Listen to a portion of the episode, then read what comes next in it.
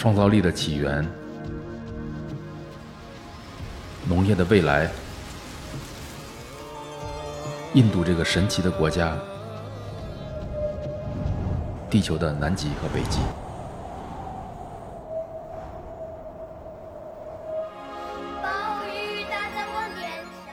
欢迎来到 Talk 三联的定制播客《土摩刀看天下》，我是三联的资深主笔袁岳。在这个系列中，我将邀请相关专家或者好友，一起来聊聊我写过的几个长篇封面故事。谢谢收听。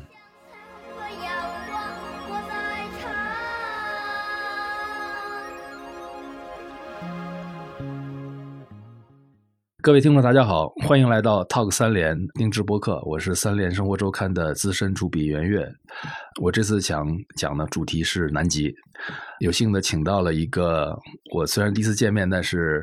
非常传奇色彩的姚松桥老师。大家好，我叫姚松桥，非常开心今天能够做客 Talk 三联。其实疫情的时候来讨论南极，感觉特别的遥远，但是南极对我来讲是一个很重要而且也很特别的一个地方。我现在是一家环保教育机构野生的创始人。我们一开始呢，其实就是因为南极结缘，然后我想要让更多的青少年大众有去体验南极的机会和了解南极的科学。人文各种方面的知识，但是现在呢，我们也做各种各样的可持续发展方面的教育和咨询的工作。嗯，我跟南极的关系最早是可能是在去南极之前，我参加过一次那 l a r 的谈判。所谓 l a r 就是南极呃保护公约吧，就是我也名字忘了，南极海洋海洋生物资源保护公约一个谈判是在德国。当时就觉得双方讨论这个南极保护的一些讨论的内容和方法，都跟我参加的很多其他的环保讨论非常不一样。因为它是一个太特殊的地方，就对南极感兴趣。然后之后有一个机会是二零一六年，我跟了一个呃一个游轮，等于是去了趟南极。那是我也是唯一的一次。啊，对我来讲比较重要的是，因为我在三联是一个旅游记者，去了南南极之后，我才能说我去过地球上的五大洲，什么什么，就是相当于打卡的这么一个东西，终于打上这个卡。那这次旅行对我印象很深，因为它确实是在各个方面都跟我以前的旅行非常非常不一样。嗯，嗯，我以前的旅行基本上我都是一个人走。然后是靠着当地的提供的基础设施，包括它的班车、飞机什么这个旅馆，我靠这个来做的，有很大的自由。但是因为当地有条件的做，甚至北极我都是这么干的。但是南极是没有任何可能，因为南极它没有常住居民，你去这个地方几乎没有任何例外，必须靠一个组织，然后登上一个游轮，除非你是科学家那另说。所以南极就非常非常特殊，我就去了这么一次。但是宋桥是去过无数次，是吗？我太羡慕了，十十来次而已，十来次。嗯，你是怎么跟南极结缘的？其实就是说到南极，可能很多人都觉得这是一个很特别或者向往的地方。然后我是从小，我大概九岁左右的时候，我收有一套那个南极的照片，是我的一个叔叔送给我的，所以我从小就有一个去南极的一个梦啊。但是呢，就是长大过程当中也没有，就是说一直。牢记的那么清楚，但是的确，我后来从事环保领域的工作，然后硕士的时候在剑桥读了极地的地理学，啊，就是剑桥有一个斯科特极地研究所，所以我当时好多教授都是研究南极、北极，去过无数次的这些教授。然后当时我的硕士论文是在北极写的，其实去斯瓦尔巴还有冰岛，啊，后来呢，我也是特别想去南极。然后第一次的一个南极的机会，其实我是众筹去的，就是也是其实一次游轮的一次体验。然后但是在去了以后呢？哪年？二零一四年，一四年，嗯，然后那个到了船上，因为我就是科班出身的，所以其实我就帮探险队就是。主动开始做很多的义务工作，然后下船的时候，队长就说明年你就回来工作吧。这个其实是我第一次去南极，但是后来呢，我硕士毕业以后就参与了一个叫做 Homeward Bound，是家园归航，就是一个全球的女性科学家的一个考察项目。然后它是连续十年送一千名女性科学家去南极，不光是对于科学的考察，也有一些关于领导力方面的一些培训或者集训。呃，所以参加 Homeward Bound 的那个项目是在南极二十一天的时间，所以我后来一毕业就。就去了 Homeward Bound 的项目，然后呢又在探险队工作，然后在南极待了一整个 season。然后之后的每一个夏天，呃，就是说南极的夏天，我都会回去。有的时候是跟探险队，然后也跟过一次是这个鲸鱼的考察，就是去追踪海洋生物。嗯，所以说这些不同的经历，就是让我看到了很丰富的在这一整个南极夏天的时间，各种不同的生物的啊习性啊，包括这个企鹅从蛋孵出来，从一开始先去筑巢，然后到孵卵，然后到小企鹅宝宝一点点长大，然后最后能够下水，然后最后岸上其实是栖息地就没有了，企鹅全部都回到海里面去，就是经历了这样整个的一个过程。然后我创建了野生，后来呢又带了野生的学生们去到南极，所以就是其实是不断的回去，然后直到疫情发生就没有再回去过了。嗯，这个太让人羡慕了，因为我在文章里也写过，就是当时一个探险队的队员跟我说过，说每一个来南极的人，其实只是看到了南极一个整个 season 的一天，嗯对吧？就只是一个很短的阶段，因为你没有不可能在一个地方待很长，嗯所以他的建议就是你以后应该多来，而且换一个不同的月份。但是南极大家知道是去非常贵，所以就对我来讲是非常奢侈的。很多在探险队工作的人都说我们会得了那个极地病毒 （polar virus），、嗯就是你会不断的想要回去，然后很多人做这份工作就是为了要能够多回去南极。对对对对，对好吧，将来我申请申请。好，可以好。不多说了啊，就是咱们言归正传，说说南极。当嗯然，就是、我相信大部分听众都不大有可能有这个机会说在那儿工作。但是呢，我相信想去那儿旅游的人会非常多，所以我嗯们就先从旅游的角度，大概讲讲南极的一些呃注意事项，或者是怎么着，就是给大家普及一个基本知识。嗯我想先说的一点就是南极的这个定义。比如说，就北极来讲，北极是一个全是水、全是冰，所以它的定义其实比较模糊。但是南极因为有个大陆，所以定义其实蛮确定的。南极，但实际上，南极绝不是这块大陆，对因为南极的原因是它有一个环南极洋流。换句话说，地球上的很多季风导致的洋流，在其他地方都形不成环路，因为都被大陆挡住了，于是它就嗯形成了局部的环路。比如太平洋有自己的绕圈儿，这种环流跟南极的环流是非常非常大的不一样。因为南极，你地图上看到就是南极大陆的外围是一圈海洋海洋，嗯于是这个信风就把海刮起来，形成了一个洋流。这个洋流会阻断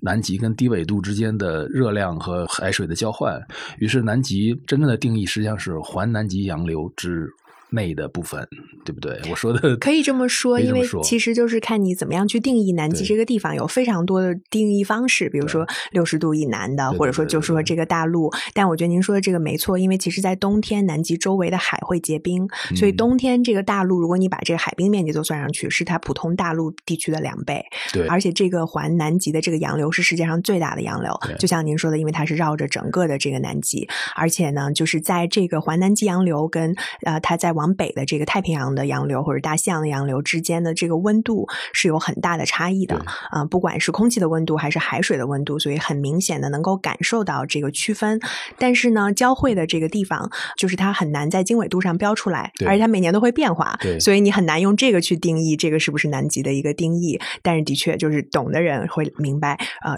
当我们穿越这个洋流，然后进入呃过去这个复合带，就是过去这个 convergence 的时候，我们才真正到达了南极。对。嗯然后因为这个腐带的存在，南极有一个我可以认为是一个单独的一个小生态环境。嗯，当然，它也跟地球其他方面是有联系，肯定是不可能决断的。但是它相对独立，它有自己的一个小生态系统。对，这就是为什么南极它的温度比北极冷，然后它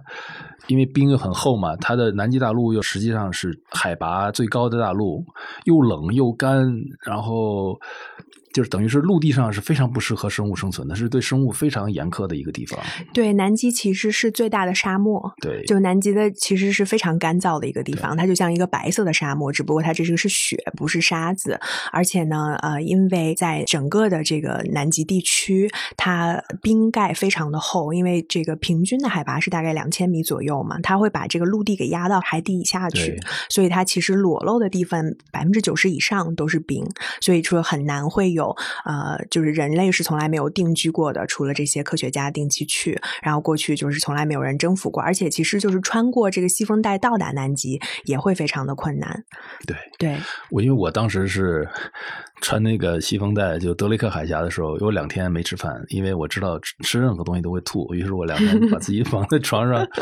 熬过去了。所以就是，而且整个船上没有一个游客没有这么干过，因为嗯大家都是把自己绑在床上，就是等于是躺在床上过了这个。因为当时我去的时候浪非常大，差不多说浪是五六米，然后船头就是甚至我觉得抬起了快十米，然后咣当荡下去，就是。当然，如果你不晕船，那可能是 我反正是完全受不了。是我去的次数多一些，就是我晕船有时候会晕，有时候不会晕，大部分时候我都是还是 OK 的，就是已经适应了这种海上的生活。但我见过十二米高的这种大浪，然后有一次我住在三楼，它也是那个浪拍下来，直接把阳台的东西都给我拍到玻璃上了，所以也是非常的大。但是我也经历过风平浪静，还阳光明媚，然后就对有的人说，我们这是在西风带吗？或者有的人问，这是气候变暖吗？就是有很多很有趣的说法。但是的确，这个呃德雷克海峡嘛叫 Drake，所以有一种叫做 Drake Lake，就是这种很难见到的风平浪静；还有一个叫 Drake Shake，、嗯就是能够把人给摇醒的这种根本就没有办法做任何事情的。嗯、但是这个西风带自古以来就是水手们闻风丧胆的一个地方嘛，因为这是世界上最大的洋流，很多人会选择就是我能不能飞过去，直接飞到那个南极大陆。但我觉得其实这个路上会丧失很多乐趣，对，因为体验这个西风带，你才能够体验到以前的去南极的探险家他们经历的是什么样子的这种自然环境。呃，这个是我我觉得我们虽然是在还是很已经很现代、很舒适的设施当中不变的，就是自然它的条件还是有很多是我们没有办法征服的。哎，说到这个，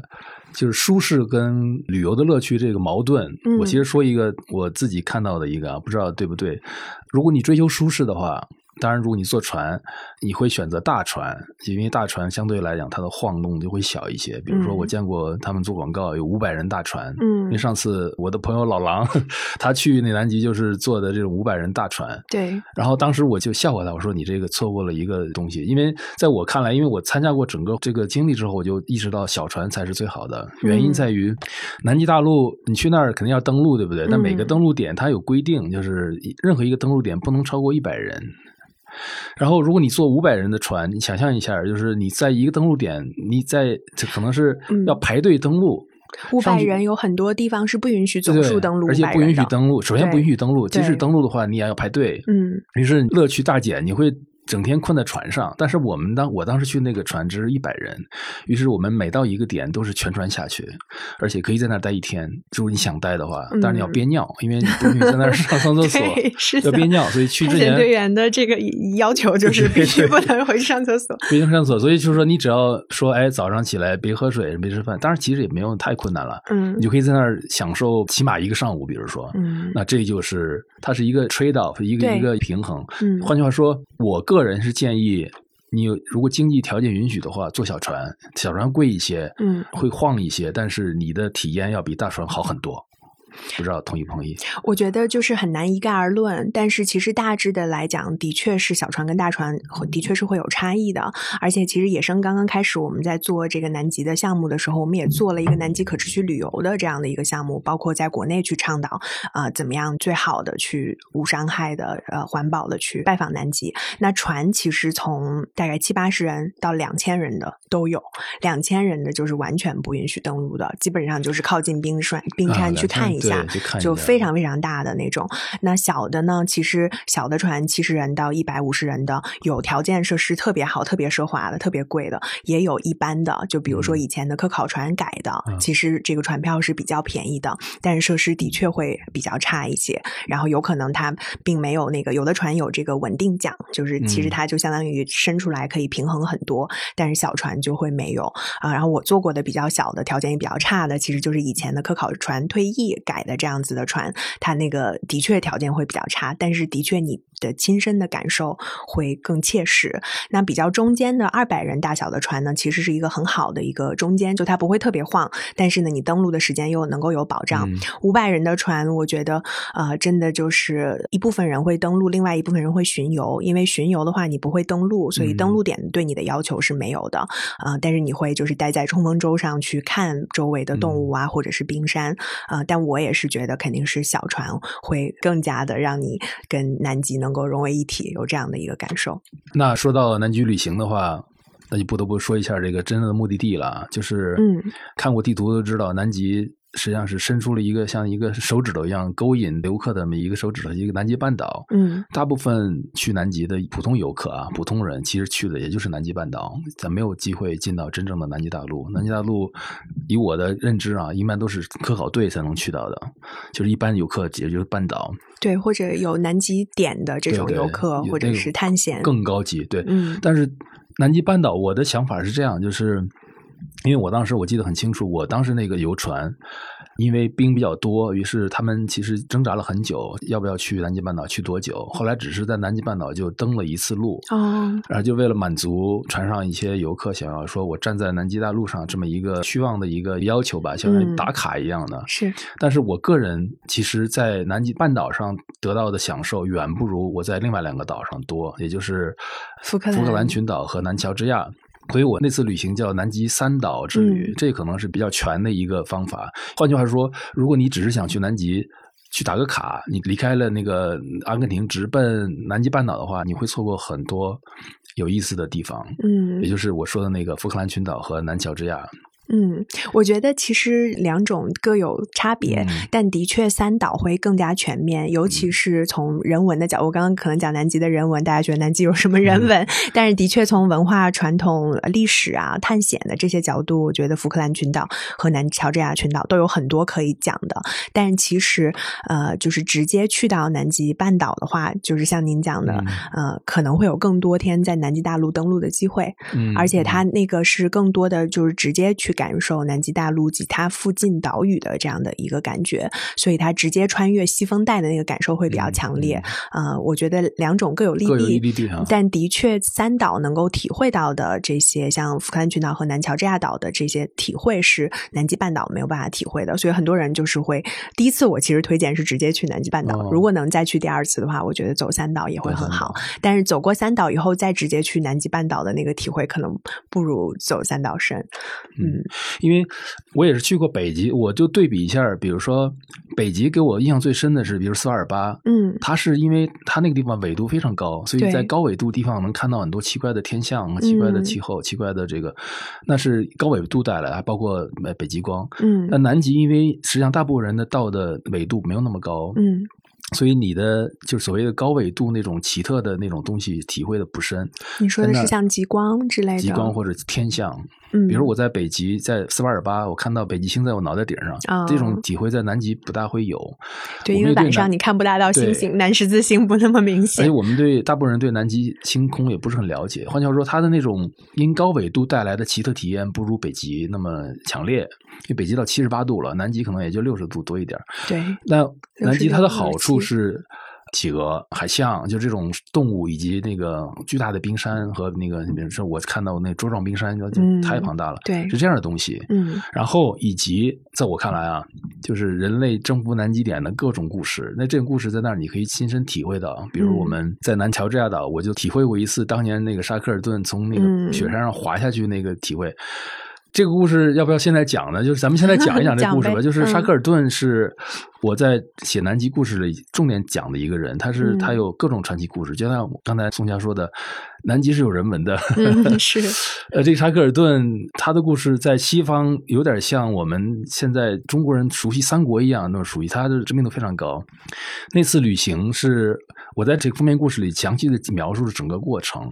呃，在我看来，简直是人类探险史上的一次壮举。他做过很多奇特的事儿，比如那个船被冰困了一年，然后把大船弃掉，划了小船到了向岛，嗯，也就是 Elephant Island，一个大象的象啊，象岛，在那待了。呃，在一个可能也就三十乘三十这么大一个小地方待了一两年吧，然后靠吃海豹为生，然后而且我们当时是到了那地方，那上面立了一个雕像，那个船长雕像，对是那个救他们那个智利船长，那我还真没看到过，这个。我们去过，对，啊，看到这个地方，嗯，我就难以想象，在这地方这帮人在那儿住了一年是什么感觉。最牛的是沙克尔顿觉得他们不能在这等死，于是弄了一个小船，只有六米多长。嗯，他们有三四个人吧，然后打了个小帆，啊，带了一点淡水和一个月的干粮，就坐这小船，就顺着风就刮。他们目标就是要去那个南乔治亚。对他那时候完全是按那个六分仪来导航的，都没有现代的任何的导航技术。整个过程，那个船员只看了六次六分仪，嗯大部分是靠他对南极的天象和海鸟的一些观察来嗯判断这个航路。靠着风，然后吹到了南乔治亚，结果吹到了南乔治亚岛的那个西坡。他们那大部分捕鲸船、捕鲸站都在东坡，于是他们要还要从那个西坡翻越一个三千米的高的山，翻过去，然后下山的时候呢，就是那个他们后来看的传记说的，下山的时候看到一个巨大的雪坡，大家都没有劲儿了。然后那个沙克尔顿说：“咱们滑下去吧。”然后就横下心，把那个东西绑在身上，就出溜下去了。那个坡很陡。然后我们那次去南乔治亚岛的时候，那向导就带我们去的这个坡。嗯然后就指着那坡说：“你们滑吧。”然后我看，就是一个差不多有七十度陡的一个山，底下至少有两百米长的那么一个山底。本来是要走下去，勉强可以走，因为都是雪嘛。然后那个向导就说：“你跟看着我。”然后他就往地下一坐，然后呲就下去了。然后结果我来我们每个人都胆子大的就滑，就发现太爽了，对，这是南极最开心的事 儿，很多地方不让你滑。我都想再爬上去再滑一回。嗯 就是整个过程，最后他们滑下去见到了那个捕鲸站捕鲸站的人我们也去了捕鲸站，看到了捕鲸站现在还留下来的处理鲸鱼的那各种大型的设备。嗯反正就是整个过程，这是我去南极印象最深的一段旅行，就是因为你看到了一些跟人有关的遗迹。嗯，当然，你动物当然很棒，漫山遍野的这个企鹅，就我都看到。但是呢，怎么说吧，就是如果你是一个二三十年前去的人，你可能会很新奇。嗯在最近二三十年，我看了太多的纪录片。嗯 这纪录片有好有坏，好处就是呀，你通过纪录片知道南极是什么样了，包括嗯那个爵爷拍了那么多对，Frozen 那个 Planet 冰冻星球，嗯拍的很棒。所以我对那儿的那个视觉的刺激没有那么强烈，因为嗯纪录片全看过。嗯看到的就是纪录片一模一样的东西，所以看动物对我来讲也很刺激，但是没有那么刺激。但是我看到了这些人当年探险队的那些遗址，嗯而且因为南极没什么人嘛，所以它嗯保留的非常非常好，对几乎就是原样。你那个感触是特别特别深。嗯，然后我促使我去读他们当时那些那个嗯传记和那些历史，越读越觉得哇，人类太伟大了。那个时候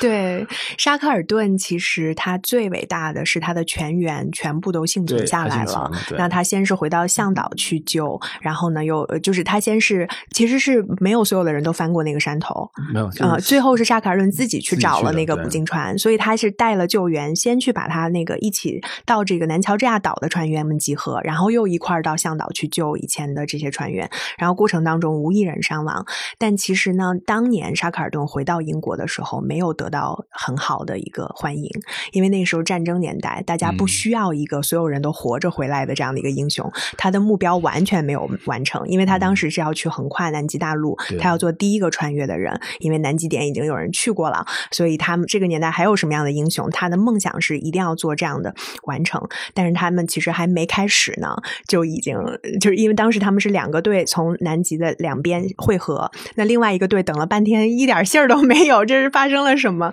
然后这边的这个在威德尔海，因为威德尔海其实是一个、呃非常这个风和冰的情况都非常复杂的一个地方，他们完全是被冰困住了。他当时必须弃船，因为大船就要沉了。最后那个坚忍号就是有一张就要弃船之前的一个嗯照片是非常有名的。那这个船的名字起的也很好，Endurance，、嗯因为后面他们做的就是不断的在承受、在隐忍，然后让所有的人都活下来。其实是在七八十年代，呃，大家才开始去翻这个沙克尔顿以前的很多的记录，然后发现他的当时有很多很好的技巧，让大家怎么样能够保持这个士气的高涨，怎么样能够互相每天玩儿哦都能够活下来。然后呢，到八九十年代的时候，这个成为了一个沙克尔顿管理学。对它变成了一个领导力的，大家就觉得哇，这个才是真正的领导力。但像英国的另外一个特别有名的探险家，也是我们剑桥的那个呃斯科特，嗯就是这个极地研究所以他的名字命名的嘛，斯科特的这个研究所，斯科特就是一个国家英雄。虽然他其实都没有第一个到达南极点，他是输给了挪威的阿蒙森，但是呢，他五个人全军覆没，呃，他们其实明知道自己快呃，就是到了的时候，他们发现自己输了，然后在回来的路上，其实一个一个人都死掉了，然后其中也包括一个人，就是跟其他的营员就说，我就出去一下，我一会儿就回来，然后就再也没有回来。对。啊、然后包括斯科特最后给自己妻子写的信，就是说可能你见不到我了，呃，但是他说，请务必让我们的孩子去了解 natural history，了解大自然，了解博物学。啊、因为这个会让他收获很多。后来他儿子就建立了 WWF，就是这个环保组织，所以其实然后包括他们收集了大量的数据、照片，然后很多这些都为未来的科考做了很多很多的铺垫。然后当时他就是一个为国牺牲的一个英雄的形象，所以就是斯科特在英国的这个形象是非常高的。但其实沙克尔顿他做的对他的团队来讲，呃，真的是非常非常厉害的。但是其实直到后世到我们现在才更多的去认可和了解他。我这个两个故事都在这个封面故事里详细的写了。嗯我当时印象比较深的是那个斯科特的一个绅士风度，比如说他跟阿蒙森去竞争谁先去南极点的这个旅程，他们两个人显示完全不同的 style，不不同的这个风格、行事风格。阿蒙森是挪威人，然后挪威他在北极探险中积累了无数很多的经验，对，最后让他成功的全是嗯他在北极积累的经验，比如说他。坚持用雪橇狗，嗯而不用那个马马或者骡啊带的是这种东西。对，斯科特嗯带的是马，但事后证明雪橇狗是最适合这种东西的。是的，第二呢，就是它非常狠，它就是到了那儿之后，杀掉一半的狗去喂另一半儿，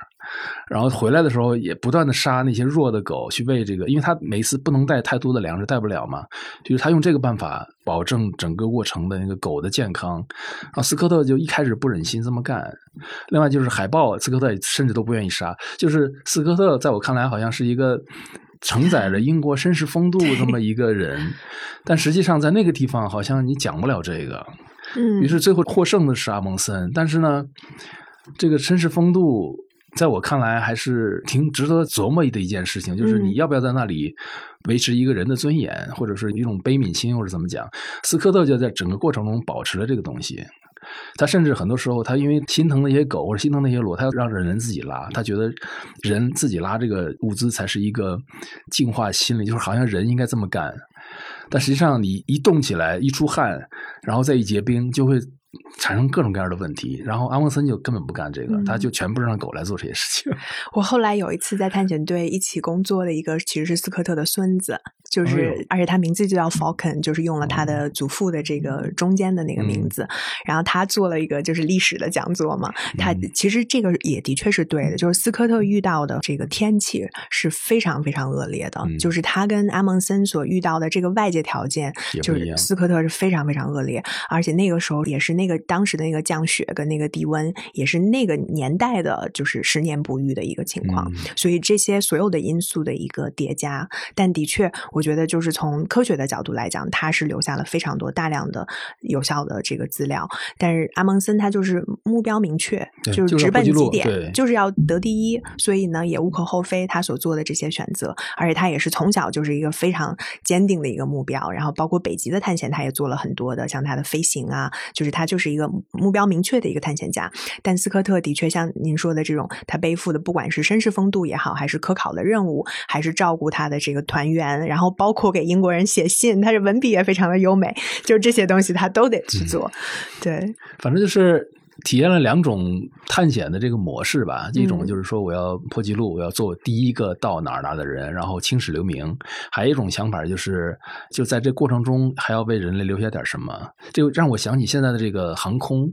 就比嗯如说这个。NASA、SpaceX 和这个亚马逊那个嗯布鲁贝佐斯的那个，嗯。那贝佐斯那个就是找一帮富人，然后把一火箭打上去，在那个太空停留二三十分钟，然后就下来。但是实际上，真正你想，就是换句话说，他是把它当成旅游项目，让一些富人上去上一去 是是是转一圈回来，把它变成钱。但是真正要去做太空的人，就是这个好像打个卡，并不是多么牛的事儿。真正要开发这个太空，或者怎么讲，要让人成为第一个跨星球的物种，这么远大目标，这两个东西实际上是不一样的。那其实在这个南极探险上体现的比较显著。那个时候，南极在人类来讲，就是相当于外太空一样的一个地方，对吧？就在那个时候，就二十世纪初嘛，那个年代我们就叫做英雄年代。英雄年代啊，因为那几个英雄都是那个时候就是出英雄，他要为国争光去去争取。但是后来其实呃，再往后的南极探险和考察，它可能以科学或者以保护的目的，就在没有那个英英雄年代了。然后我觉得那个英雄年代当然是留下了很多英雄史诗，但是的确就当时的目的其实还是以一种战略呃占有、征服或者是争夺第一名的这样的一种精神去做的。那我觉得现在其实对于太空，我们应该吸取这些很多的教训，去了解我们怎么样去对待这些，其实是我们共同的呃 common heritage 共同的遗产。对，一开始最早去南极的人很多是需要捕鲸去的，或者捕海狗，对，就是是去去攫取它的资源的这样一种心理。直到后来很后来了，才大家才意识到要保护它。这个是转变，也是其实慢慢慢慢才意识到的。嗯。曾经我写过，就是海狗几乎被捕杀到灭绝，没错，到这种程度。嗯，当时那个毛皮大衣嘛，因为英文它叫 fur seal，就是就是毛皮海豹的意思。对，所以就是海狗这个毛皮啊，在美国或者是在欧洲，当时都是非常昂贵的这种奢侈品。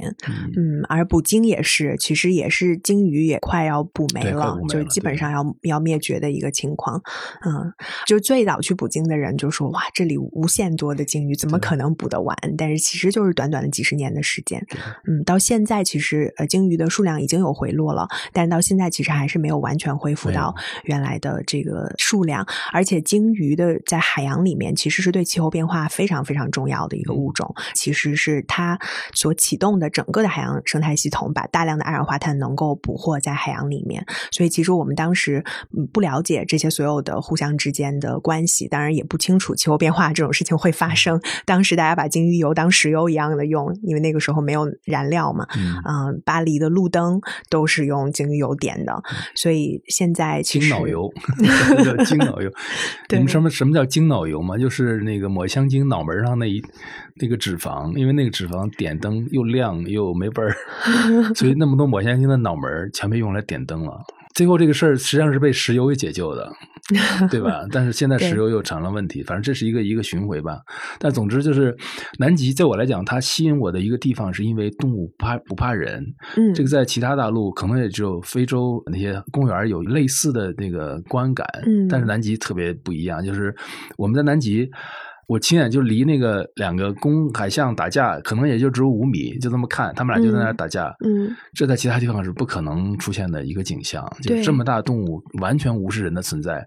但是这个原因就是因为我们人类其实进入南极的时间很短，他们没有学会躲避人，但在其他地方不会躲人的动物早被灭绝了。对，其他地方的动物已经自然的把人这种两脚兽给当成是他们的捕猎者、捕食者，但是在南极，企鹅可能就觉得这个。东西长得这么大，然后用两只脚走路，这是到底是啥？他们可能觉得呃有点碍事儿，但是他可能真的没觉得这个是他完全的敌人。过去的这些探险家们也有捕过海豹啊，捕捕过企鹅啊，但是那个数量都不足以让他们基因 就是记住这个就是他们捕猎者。但其实我觉得是我们日常在南极以外的生活习惯，还是对他们生活的大陆有很大的影响，造成的这些气候变化、海洋的这些问题。呃，但是在南极的这些野生动物。而且他们，我每次去南极，即使是去同一个登陆点，不管是不同的季节还是不同的天气，那个感受是很不一样的。就比如说一个阴天的一个岛，跟一个晴天的一个岛是很不一样的。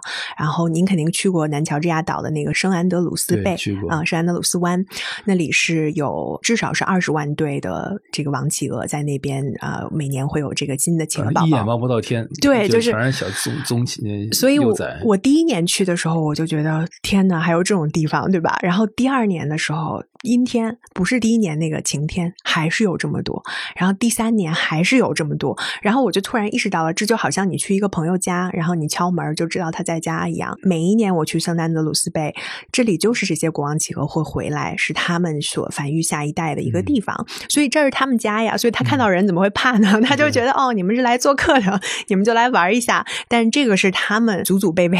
其实是生活的地方，这个才是他们真正的家园。所以也是南极为什么这么特。殊这么需要受到保护的，因为它就是这样一个很纯净的野生动物的乐园，野生动物的家园，不是人类征服了的地方。你看到过他们的变化吗？就是比如这你去了这么多次，嗯。有没有比较明显的变化呢？我觉得最明显的变化看到的还是冰川的减少，嗯，就是这个冰川的退却，因为有一些，尤其是大陆上面的几个登陆点，你会每一年，就是你在那站一会儿，你都会看到这个大的冰川上面的冰塌下来嘛。所以你呃每一年回去看的时候，你对比那个照片，那个往后退的这个速度是非常大的，而且它整个的体积在缩，它不光是减少，它整个的也在缩小。呃，另外呢，就是我们遇到过一些极端的天气。比如说特别多的降水、降雪啊，然后还有就是大风，然后这样子让企鹅的那个成活率会大大的减少，所以它有的时候它会选。别的地方，或者是他在第二年再选择筑巢的地方的时候，有更多的一些考量。嗯，还有一些就是科学家观测到的这个企鹅数量的一些变化。因为有的企鹅呢，它是要游到比较远的地方去吃磷虾；有的呢，在比较近的地方，小鱼啊什么的，它也会吃啊。所以这些完全依赖海冰生存，就是他们经常要到深海里面去的，像阿德利企鹅还有帝企鹅，它们受到的影响其实会更大。对他们就是有可能整个的栖息地都会受到影响。但是像巴布亚企鹅，就是金图企鹅，它很有可能是成为气候变化的一个得力者。嗯，对，说到企鹅，就是我想补充一点吧，就是企鹅在陆地上的时候，其实大部分时间并不是像你想象那么可爱，它们也不不怎么那么呆着，对吧？然后我印象很深的是，我们当时旅游团里一个人，他就。他觉得怎么企鹅怎么呆呆的不好玩儿，就拿石头去打它，然后就被那个收了。那时候我就想提醒各位听众，就是这不是动物园儿，这不是动物园儿，我们动物园也不可以打。我们习惯于动物在电视上看的那个纪录片上很可爱，但是你要意识到，这都是他们等了很长时间才等到的一些镜头。大部分这动物在陆地上，比如是为了孵蛋或者歇一会儿，它的大部分活动是在海里的，对，池子的海里。它上路是岸上是歇会儿，所以这是它的正常状态。他那个卖萌各种各样的东西，实际上是那个纪录片为了让吸引读者专门挑出来的精彩镜头集锦。不论企鹅还是海象，大部分时间是不动的。那这是他们的常态。那如果你觉得这个不可爱、不好玩，那就忍忍，不要就说去揍他、打他们。反正我们当时是，那科考队都跟他们急了。对，其实像您说的，如果你们一个上午都能够待在那儿，你应该就是。跟在这个企鹅旁边观察嘛，跟它保持这个五米的安全的一个距离，因为有可能它呆滞在那儿，也是它觉得前面这么大的一个人挡了我的路，它不知道要往哪儿走，它也要考虑一下，所以你不可能它马上会回复你的需求啊。但是我的经验，只要是你在一个栖息地，你去仔细的去观察，即使它们趴在那儿孵蛋，他们互相之间也有一些很有趣的交流。啊，包括就是有可能有贼鸥有他们的天敌在附近啊，包括也有可能有互相之间各种各样的交流。我觉得还是挺有趣的，其实对，要有点耐心。换句话说，我是看到过他们就是互相偷石头啊，这我都见到过。对，偷石头很常见，然后呃，互相的这个有的时候争夺一些地盘儿。我不知道您去的时候那时候有小企鹅了吗？孵出来小企鹅了没有？嗯，没有特别明显，我看到都是那种棕毛的那种的。嗯，对，那就其实还是小的，是有是有小企鹅的。对，等小企鹅开始动了，就是它们可以到处跑了的时候，那也也挺有趣的。小企鹅会形成一个小的幼儿园，对，然后那个大的企鹅会跑掉去自管自的捕食，因为饿了一个夏天了。对，所以其实不同的季节去，不同的时间，那个活动还是多的。嗯，我当时印象比较深的就是真正动起来的是还是海象打架。嗯，我是看到过，真是挺厉害的，就是他。一半的身子直起来都有两三米高，然后就熊好像互相打架、争地盘儿，这个嗯我们是在很近的距离看到过。对，还有很多年轻的雄性海象，他们会练习打架。对，嗯，有的时候他们会练习，就是互相怎么怎么个打法，还不是真打，有可能有点是像玩儿。但其实，在冰上见到的海豹很多都是在放松和休息，有的时嗯候、有的人就觉得是块石头，就可能看不清楚。对就，他们，换句话说，他们你不要老想着就是在那儿能看到纪录片里看到那些所谓的精彩镜头集锦，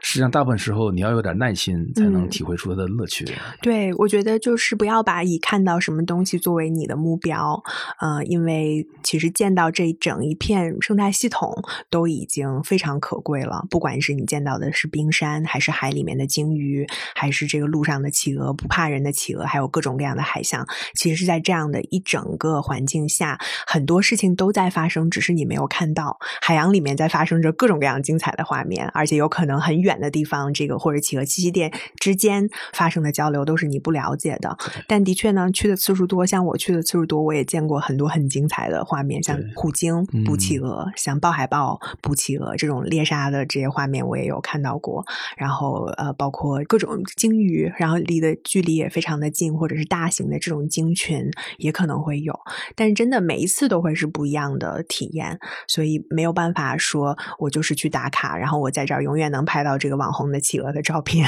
它就是不一样的。无论如何吧，就是对我来讲，南极最吸引我的地方就是你能看到地球在人类出现之前的样子。嗯这句话在地球上几乎所有地方都不敢说了，因为人类已经侵入了地球上几乎所有的地方，而且对这些地方都产生了永久性的影响，嗯改变了动物的习性，改变了生态的这个样貌，改变了植被，因为外来物种啊什么都是人带嗯带带来的。南极是极少地方，你可以说。几乎没有人类影响，这气候变化没是那种比较比较潜在的。嗯那起码在动物行为来讲，大部分动物我不认为它们的行为被我们改变了，嗯起码目前为止还是这样的。是所以你在那里能看到我们祖先诞生之前，我们人类对地球产生了这么大影响之前，地球是什么样的？嗯这个是多么多么珍贵的一个体验。所以我觉得南极，呃，各位如果有精力有财力的时候，还是一定要去一趟的。嗯，然后去了之后意识到这个地方的宝贵，然后能够去参与到保护它的行列里面。对，对所以就是我回想起来，我第一次与南极有就是接触，就是参加那个南极资源养护公园嗯开幕那个谈判。哎呀，这个谈判一言难尽吧？就是我当时一个嗯很大的体会就是，这种保护区谈判需要很强的专业知识，因为嗯他们在讨论什么呢？讨论的是要保护这一块儿。那为什么保护这一块儿呢？就会有人说啊，这块是某某鱼的产卵地，嗯呃，这个海脊是某某动物的一个什么什么东西，比如说是交配的地方，或者怎么讲，它是每个地方的生态功能都会定义的非常清楚，嗯然后他再给你讲。这个生态工程师你要走很远才能找到另一个相似的地方，所以要保护。换句话说，他们的讨论非常专业。但是我当时参加这个谈判的时候，就有个别国家的那个谈判代表就胡搅蛮缠，因为他们完全嗯提不出任何反对的意见，他们只是说、啊，你说这么多。我都听见了，但是我就不同意在这见解，就是双方完全不在一个频道上争论，这是我当时看到的一个非常奇怪的现象。我当时觉得这么都是大国，都是代表，怎么这么争？嗯后来我才意识到，可能还有很多国家是把南极或者把这个整片海域当成资源看待。那嗯如果当成资源看待的话，你会觉得保护区这个设立会严重影响你对这个地方的经济来源获取，于是双方就在那里扯皮。嗯，我反正当时看的就是特别觉得无奈的一个感觉，不知道你有什么？对，这个其实就像比如说气候大会或者是生物多样性的谈判，其实是一样的。就当你需要很多不同的国家去呃或多或少的妥协一些他们的利益，然后达到一个这个全球的公约或者是某个地方的一个保护的话，肯定是很难的。像在 CAMLA 的这个条件下，其实是去怎么样更好的去管理这个海洋的，它它本身的名字也是海洋生物资源，呃，但是其实呢，就是海洋保护区是很关键的，因为环着南极的这个洋流，它这里所有的不管是这个动物，呃，不管是海里面的鱼也好，磷虾也好，鲸鱼呃也好，还是飞的这些海鸟，它们都会绕着这个南极。所以其实一六年的时候已经建立了这个罗斯海的海洋保护区，那它当时是世界上最大的海洋保护区，然后已经保护了很大的一片的面积。但是你可以很容易想象，就在这个保护区隔壁，我就可以等着这些鱼 过来，我可以把这些鱼给捞走。所以，如果没有一个环南极的海洋保护区的整体的一个建立，那对于这一片海洋的保护，它还是非常非常呃渺小的。对，因为它整体是很大的，而且整体这个地方也是像我们刚刚讲到的，就是没有受到那么多的人类的活动的影响。但现在其实捕鱼的南极的磷虾也好，还有这个犬牙鱼啊，已经都可以出现在北京的货架上面，都可以买得到了。嗯，所以其实，但是有很多国家都是渔业部门来进行这个谈判嘛，它并不是所有人都是有有保护的目的，它的确这个之间有很多的利益关系和利弊要去权衡。嗯，所以这个讨论就不是那么容易。但是说实话，我觉得南极的这个像南极条约体系，它本身是搭建了一个体系来去保护南极，然后去呃管束南极所进行的各种各样的活动，包括可考，包括有任何的这些呃相关的活动，不管是渔业的，还是海底的，还是陆上的这些的，呃，也包括旅游，其实都是有关的。像一七年南极条约的这个协商会议是在北京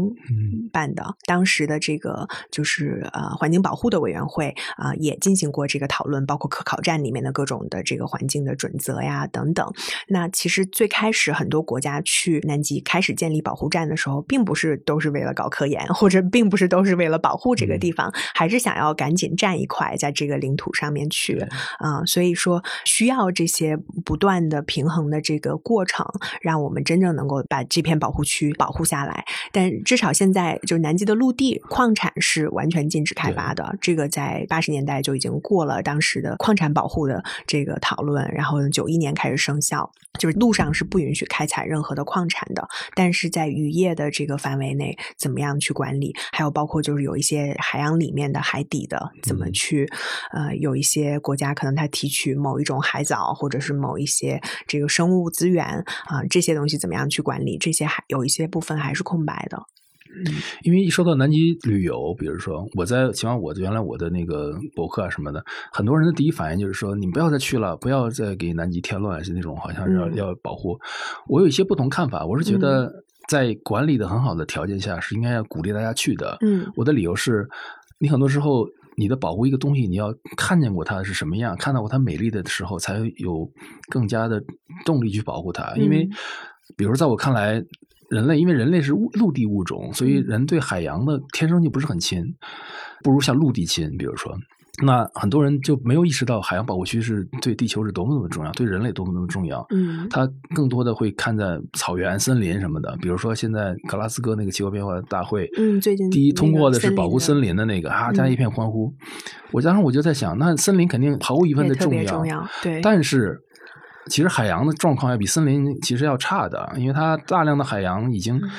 被过度开发的太多了，渔业就搞得就状况其实不如森林好，因为森林大家看得见，你你砍个树大家都看得见，所以大家觉得哦森林要保护。呃，因为大家有这个切身的意识，导致公民社会的力量也比较强大，要保护森林。但是海洋呢，相对啊就弱，那南极就更弱，因为大部分人没有去过，不知道它是什么东西。我们为什么为什么要保护它，也没有这种切身体会。于是来自民间的这个力量就不够强，声音也不够响亮，导致就是南极实际上都是在少数政客和少数的环保组织来的讨论来讨论去，不受大家重视。那如果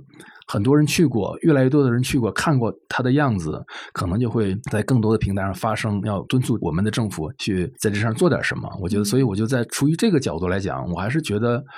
旅游是好事儿，就是让大家见过这个样子是什么样子，然后就更发自内心要保护它。海洋是一个特别特别明显的案例，因为大家不知道什么样。森林和海洋都是我很关注的，而且其实我们我们每一口呼吸，一半要感谢森林，一半要感谢海洋嘛。因为就是海洋里的浮游生物、浮游植物和森林给我们提供了这些氧气，所以这都是非常非常重要的。那我们就是格拉斯哥出来这个要停止森林砍伐或者是恢复森林的，那是因为我们也。已经没地儿可砍了，我们的原始森林，地球上的也只剩下这几个地方，然后现在还是每分钟以足球场这么大小的在消失。那南极同样的，就是我们的海洋里面的最原始要保护的这样的一个地方，那它是非常非常重要，而且很多人也不了解，就是也可能从纪录片中看到，然后实际上也没有体会到。那在这种比如说原始森林的地方，其实也有生态旅游的项目，让人可以去体验它，包括森林的原住民可能还可以从中获益，去解决他们生计的问题。那南极呢？它南极的原住民是动物，它动物没法为自己发声，它没法说我的文化受到了侵害，但其实是这样子的，就是他们自己如果南极作为一个主体，那呃，我们刚刚讲为什么南极这么冷，然后南极这里的洋流的特点，它其实像我们地球的一个空调，或者说我们的这个输送于我们这个静脉血，这个冷的这个血液输送到全球各地的这样的一个重要的地方，所以它其实是非常非常关键的，在气候的这个调节的作用上，还有这里的海洋的生物多样性，然后这个非常完整的海洋的生态链，还有这里储存的这么多的，不管是磷虾还是其他的这些生物资源，然后包括南极的陆地，南极的陆地是有两个澳大利亚那么大。所以，其实这里不管是陆上和海上，其实我们要留一点东西给子孙后代，或者是我们要保护一些东西，并不是说我们人类应该就是把所有的资源全部都给截取完。所以，其实我觉得南极的确是需要有人去为它发声。那去到南极旅游的这些人，他可以成为南极的一个使者。然后，当他亲身的有过这种的体验，然后很容易在南极会感受到人类的一个渺小。因为如果你没有这个船，如果你没有很多现代的设施，即使是你有非常先进的羽绒服。或者是各种保暖设备，你也活不了多久，嗯，然后你你看这些企鹅、这些鲸鱼在这儿就完成他们自己的这个生命历程，而且你想，南极的冰有三千万年，三千万年以前就开始结冰，那人类的历史才二十万年，所以其实呃，到这儿是很容易感受到我们的一个渺小和我们能够去改造自然的程度是非常有限的，所以其实我们也要现在去修复我们所造成的这个对自然的伤害，所以我也是同意，我觉得管控好。好的，包括有很多教育的这种目的的旅游，我觉得是有益的。有益的，嗯。说到这儿，我想起一个八卦，也不是八卦，就是一个 观察。因为我们当时我那次去，还专门去了长城站。嗯，其实长城站当时是有很多科学家在那里做研究，这当然非常非常好的事情。但是我在长城站的那个他们那个活动室里看到了一堆那个就是宣传性的那种那个壁。黑板报一样的东西，就是长城站里面可能也贴了好多年了，整版的全是关于南极资源的。哎呀，说南极是宝藏，什么矿，什么是什么磷虾，什么什么。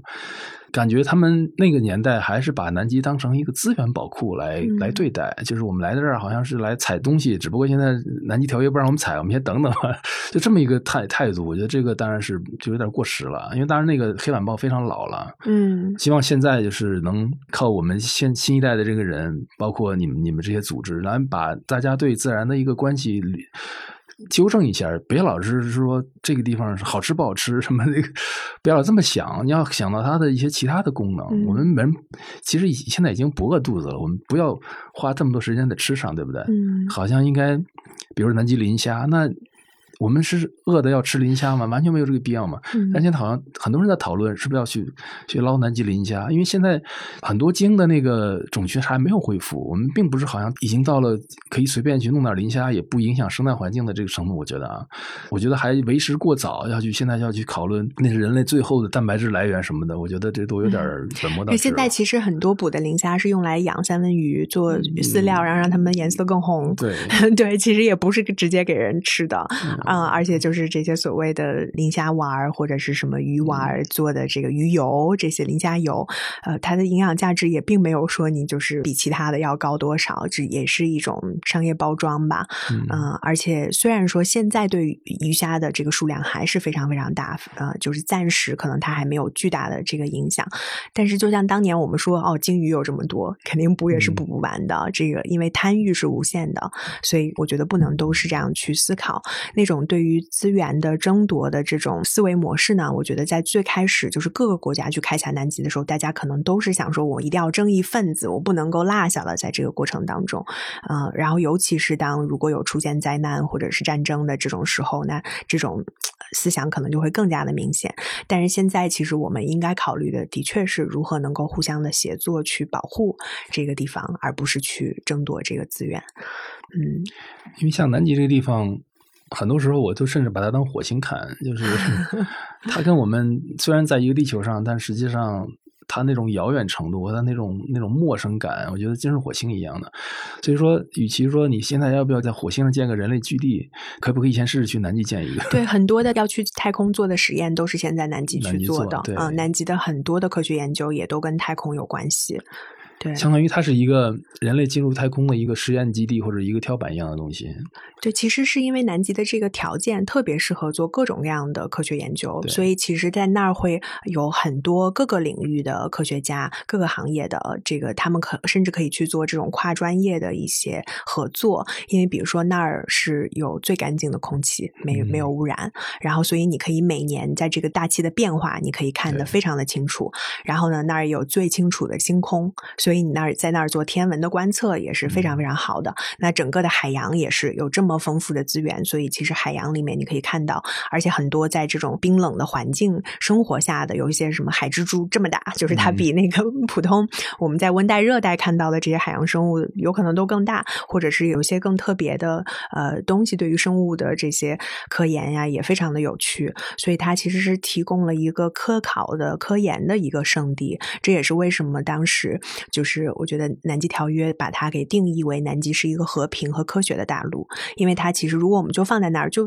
就把它当成一，当然我们要保存完好的一个实验室，我们不能把这个实验室给毁了。但其实那儿是有很多是让我们去继续的发现这个地球，包括太空的这些奥秘的这样的一个很好的地方，在很多呃很多条件在任何其他的地方都已经达不到了。所以我我所谓的记者生涯，一个我特别想干的一件事，将来有机会我一定要要做的，就是去那个麦克。那么多 站生活一个 season，嗯，想体会一下，就是在那样一个地方生活一段是个什么感觉？因为我之前就全是以旅游者的身份去的，就是住在豪华游轮里，这样就反正是看客的感觉更强烈。但如果你真要去，假如有机会去麦克摩多住一个 season 的话，住几个月，那可能。就会很不一样了。对，其实我我觉得，我觉得 我也没有过，但我是觉得，甚至长城站、中山站，我觉得也应该公开一些这样子的机会给记者或者艺术家。像的确，像美国麦克默多，包括巴尔默，就他们南极半岛的那个站叫帕尔默，他们都会有这个驻地艺术家项目。然后之前是美国的国家科学基金会支持的，川普上台以后好像砍掉了，但现在我不知道恢复了没有。就是说，其实是支持人们去写关于南极的故事啊，拍纪录。片啊，你可能看过那个《世界的尽头》的那个那个纪录片嘛？他就是当时啊拿了一个这个驻地艺术家的项目，在那儿生活，然后拍的那个纪录片。那纪录片我印象太深了。对，所以我觉得我们国家的科考站也应该这样做，因为我们也有很多非常有趣的地方，而且我觉得也需要人去写这些中国的在南极的故事，因为我们可能过去的确比较多的就是可能专注于做这些国防或者是科考的内容。对对。我们有四个站了吧，对吧？在南极五个站，五个站建，对，嗯，一个站建了，所以就是实际上还是有很多机会，也应该开放给普通的大众，比如先开放记者，再开放给普通大众，对吧？让大家去体会一下南极真正的样子。就但是确实得在那儿住一点，才能真正的知道南极是什么。嗯，呃，就是现在就是科考队，你都是可以去报名的。你做后勤保障啊，做这个厨子呀、电工啊，这些都是短缺的这种人才。然后我记得我当时在帕尔默站的时候，他们的那个站长还是有心理学背景的。然后他们的那个站，这叫站医嘛，就是他们的这个医生，其实很多时候也要处理大家心理上面的这个情况，就不光是呃生病啊，或者是寒冷遇到的问题。所以其实他们需要很全能。能的人才，嗯，这些其实公众大家都可以 想办法去报名，嗯，不过我觉得开放给很多人去可能不是那么容易啊。现在其实游客可以去呃预约去长城站拜访，对，可以去参观一下他们的不同的设施。然后我记得我去过他们那个小小的温室，特别可爱的一个小温室，然后里面结了一个西瓜这么大，就是一个小小的一个西瓜，就长了应该是很不容易才长到这么大的，让他们能有一点绿色蔬菜啊这些的可以吃。我觉得会适当的、有序的去安排一些对游客的一些开放，然后也是跟去过南极的这些民众们互相之间能够有一些交流。嗯嗯，总之吧，我们总结一下吧，就是我在这个封面故事里的一个副标题就是“人类家园的最后一块拼图”。我觉得当时这个副标题好像还是李空谷起的，还是挺确切的。就是起码到现在为止，人类只能在地球上生活。那这地球上几乎所有的地方其实都已经被人类占的很多了。那但是如果缺了南极，我们人类的这个存在感就不完整。那南极对我来讲，真是就是你要理解人这个物种的前前后后，它的历史，它的未来。南极是最后一块拼图，要把它拼起来，才能完整的知道我们人类在这个宇宙中的位置。在去火星之前啊，因为去火星我觉得还 还很遥远，但是起码南极是一个现实了。但是还有很多的未知，所以我还是觉得南极在我个人的这个写作生生涯和这个旅行生涯中是一个特殊的存在。嗯，我也希望大家将来。能有机会去到那里，然后亲眼看看这个文章里写的这些过程的这些东西，然后把这个拼图拼完整。嗯，谢谢。对，我觉得这个是其实是我们地球家园的很重要的一块拼图，不仅仅是最后一块，有可能会被人忽略，但是其实它提供了非常非常重要的价值，所以也希望大家能够更多的去关注南极。好，谢谢大家。